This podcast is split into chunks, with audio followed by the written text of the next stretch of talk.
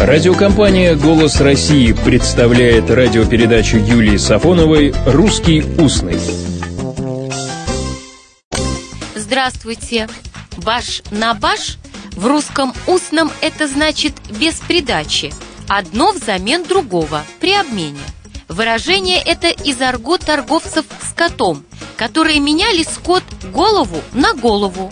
Ведь и сейчас, вспомните, при счете скота мы обычно говорим стадо в 20 голов, например. Баш – это и есть голова, и слово «баш» хорошо знакомо по другому просторечному слову «башка», от тюркского «голова». Башка – это, конечно, несколько грубовато, если о чужой голове. А вот башковитый, сказанное хоть о ком, качество явно положительное. Башковитый – это умный. И если кто башковит, то про того точно не скажут. Башка чиста, так и мошна пуста. У продавцов скота, кроме выражения «баш на баш», были, конечно, и другие. Может быть, это «вожжа под хвост попала». А как правильно? Вожжа или вожжа? Вожжи или вожжи? Дрожжи или дрожжи?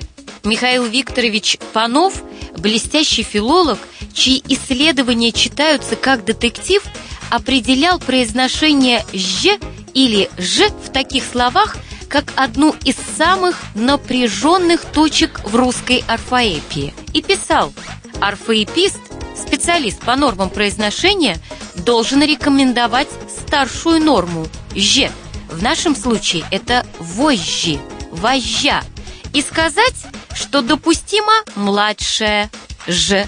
В нашем случае это «вожжи», «вожжа». На сцене же, пишет Панов, допустима только старшая норма. Так что выбирайте, что, где и как вы будете произносить. Если вы в театре, артист, вы должны сказать «вожжа под хвост попала», а в русском устном вполне нормально «вожжа под хвост попала». И еще стоит помнить, об этом также писал Михаил Викторович Панов. Оценка отступлений от орфоэпической нормы часто является не только лингвистической, но и этической проблемой.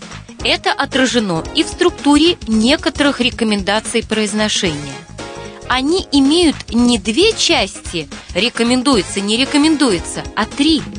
Рекомендуется, допускается, запрещено. Это средняя часть, пишет Панов, допускается – предостерегает от слишком категорических и крутых суждений. Она воплощает этическую сторону орфоэпии. Она – свидетельство языковой терпимости. Большей частью она означает «норма умирает, но еще не мертва» и нет нужды торопиться ее уничтожать. Мудрые слова. А вот еще одна задачка орфоэпическая – все вы, конечно, знаете артиста Георгия Жонова, которому, кстати, совсем недавно исполнилось 90 лет.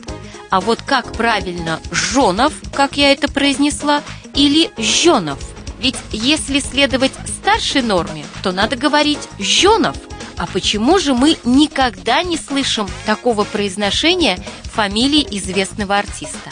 Олег Анофриев, тоже артист, признается в одном из интервью – до сих пор не знаю, как правильно произносится фамилия Жонов или Жонов, потому что по-русски два «ж» произносится мягко «ж».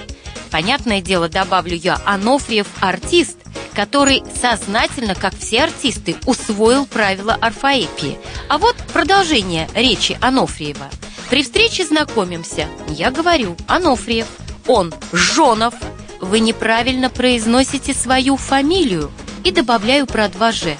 В ответ с холодным взглядом. Фамилия произносится так, как того хочет хозяин. В этом споре прав Жонов. Фамилия – имя личное. На фамилию правила орфоэпии и орфографии безоглядно не распространяются. Всего доброго! Не забывайте о языковой терпимости. Добрых встреч и добрых слов! «Русский устный» – программа Юлии Сафоновой.